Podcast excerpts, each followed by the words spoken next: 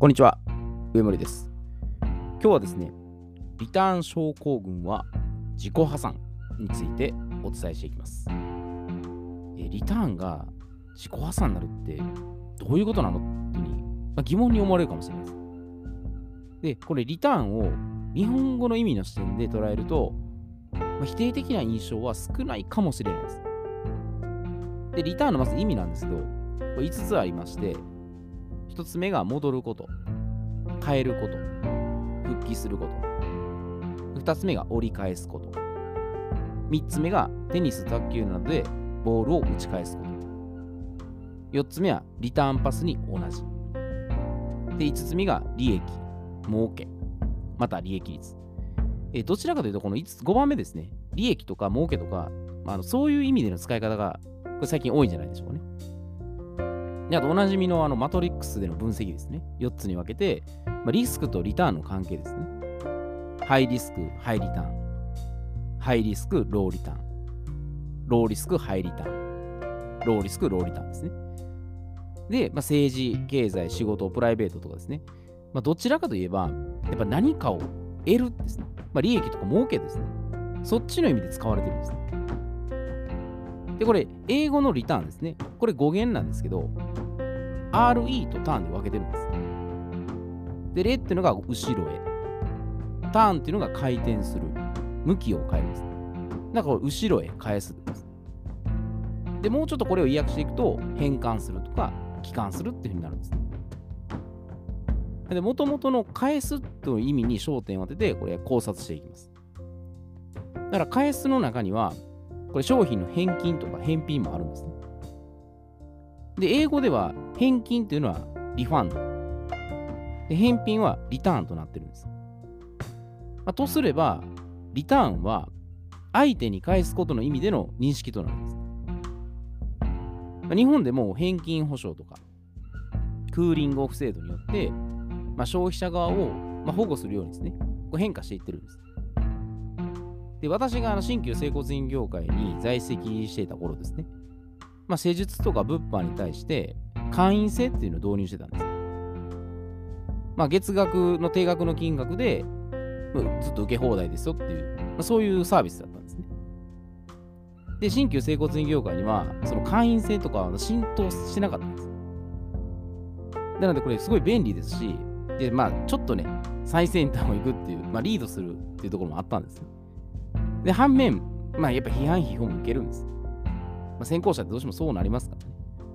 だからないに越したことないんですけど、で何かしらやっぱクレームは発生するんです。ないとおかしいですね、クレーム自体も。で、まあ、よくあるクレームとしたら、最初の説明では全然聞いてなかったから返金しろと。まあ、思っていた内容と違うから解約して返品する。継続課金することがおかしい。これ詐欺じゃないかと。まあ、こういう感じでクレーム上がってくるんです。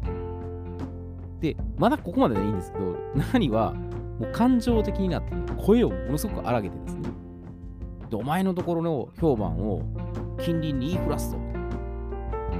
消費者センターに連絡して、訴えるぞと。覚えとけよ。出るとこ出たるからな。あの、暴行されるとこはなかったですけど、あの大声で罵声をずっとね、浴びせ続けられるってことはあったんです。もうひたすら聞いてましたけどね。でもちろん、まあ、クレームに対しては、自分たちのね、その謙虚かつ真剣に真摯に受け止めて、改善するフィードバックとしてね、活用してるんです。で、そのクレーム自体が自分たちが成長できる、まあ、貴重な機会となるんです。なので、もう積極的に傾聴して、まあ、親身に対応するってことは、やっぱ望ましいです。で、提供者側っていうのは、やっぱその購入者側に対して、もうできる限りですよ。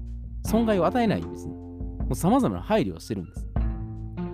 だから返金とか返品の仕組みっていうのは、もうその実例なんです。ねでもところが、これ購入者側の視点になると、誰でもやっぱり絶対に損したくないっていう気持ちがあるんです。俺にリスクを負わせるな。お前がリスクを負えと。たとえそれ口に出さなかったとしても、心の中で思ってるんです。で私もこれ購入者の、ね、立場だったら、まあ、それは普通に感じてるんです。だから傲慢でこれわがままなんです。もうなんてわがままなんだなと思いました。で、今回はこれね、自己責任を前提に話を進めていきます。あくまで購入者側がもう自己責任のつもりです。もうそれをちゃんと背負った上でやっていきます。で、商品とか、まあ、サービスにですね、まあ、明白な欠陥であったり、問題があれば返金するなり、返品するなりしても構わないと思います。でもしかし、最初からですよ。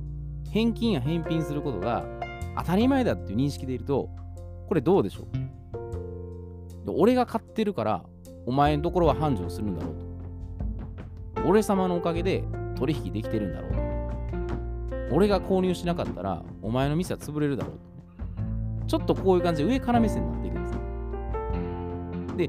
こういうやっぱりね、あのいう背景としたら、だから、ね、購入者側が、どこでこういうふうに勘違いしたかわからないですけど、南春夫さんのお客様は神様です。この一部だけを誤解して乱用してるんです。でお客様は言ったら神様のように扱われるべき存在だと、そのニュアンスだけで判断するんです。その背景を全く読んでないんです。言葉だけただお客様は神様なんだっていうふうに誤解してるんです。で完全に早とちりなんです。で、このお客様は神様だっていうことの意味のね、もう本質的な意味は、お客様を神様のように扱うのではなく、喜ばせるための心構えなんです。だからお客様を喜ばせるには、余計な考えとか雑念を捨てて、真っ白な心にするんです。で、それがまるで神様に祈るときと同じような姿勢であるからなんです。だからこれは日本のおもてなしの真髄なんです。だから表がないんです。おもてなしなんです。で、まあ、三方よしの視点でこれ俯瞰すると、まあ、売り手、買い手、世間っていうのは、まあ、全て対等の立場なんです。どれがすごいね、なんか、突出して偉いとかないんです。だから買い手の方が、なんか売り手よりも偉いっていうね、こういう傍若無人な振る舞いを1ミリでもすれば、その瞬間に関係性は成立しないんです。で、あくまでこれ私の個人的な見解ですけども、購入者側が商品とかサービスを受け取る以上、提供者と同じように、やっぱ責任を負う覚悟は必要だと思うんです。返金とか返品してもらえるから安心だっていうね、なんか中途半端な気持ちがあるんだったら、商品やサービスを受け取らない方がいいです。それまでに思いを込めて提供してくださった人々とか、そのものに対してのやっぱ冒涜行為になるんです。で、すべてのやっぱものとかことには、魂が宿ってるんです。それらを存在に扱うっていうことは、自分自身も粗末にしてるんです。だから必ずブーメラン効果で跳ね返ってくるんです。だよってこれ自己破産するって意味が過剰な要求をするってことで自分で自分を苦しめて奈落の底に落ちていくっていうことなんです。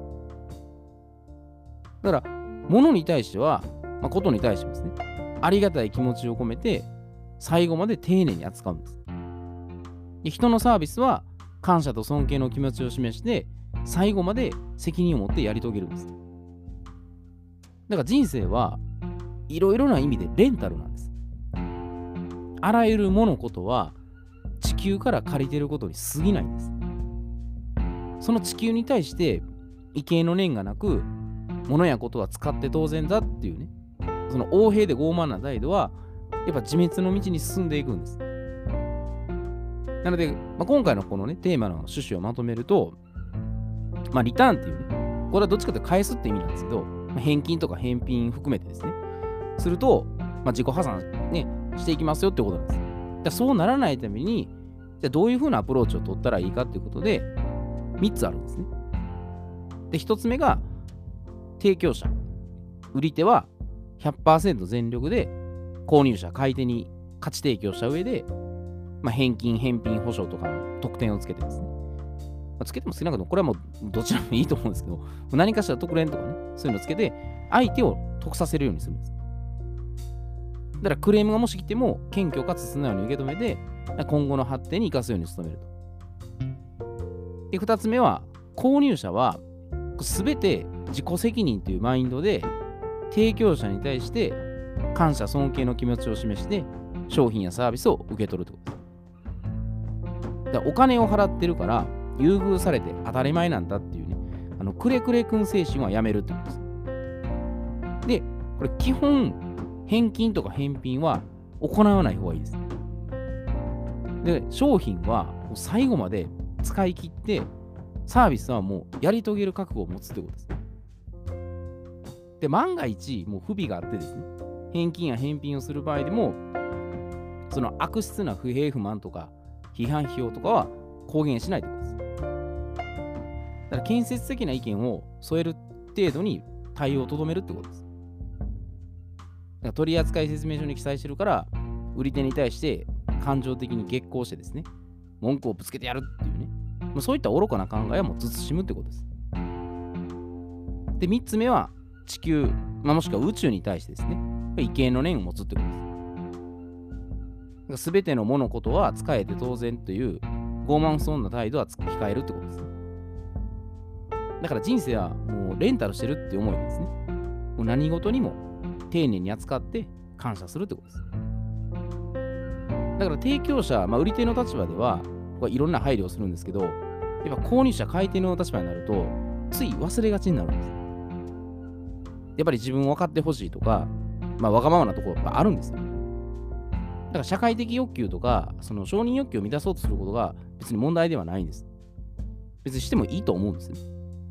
ただ、その最初からなんか返金とかね、返品するのが当然だっていうね、その偏見を捨てるってことですね。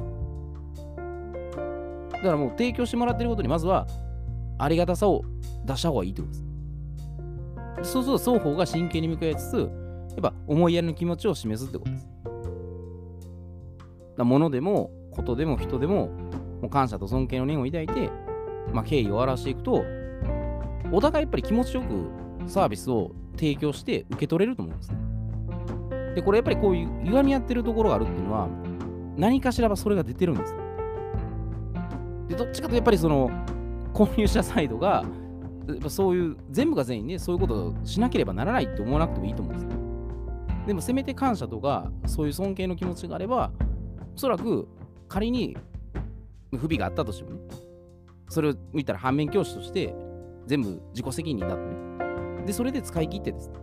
で、また別の意味で、また、ね、投資するなり、何かを購入するなりすればいいと思うんですね。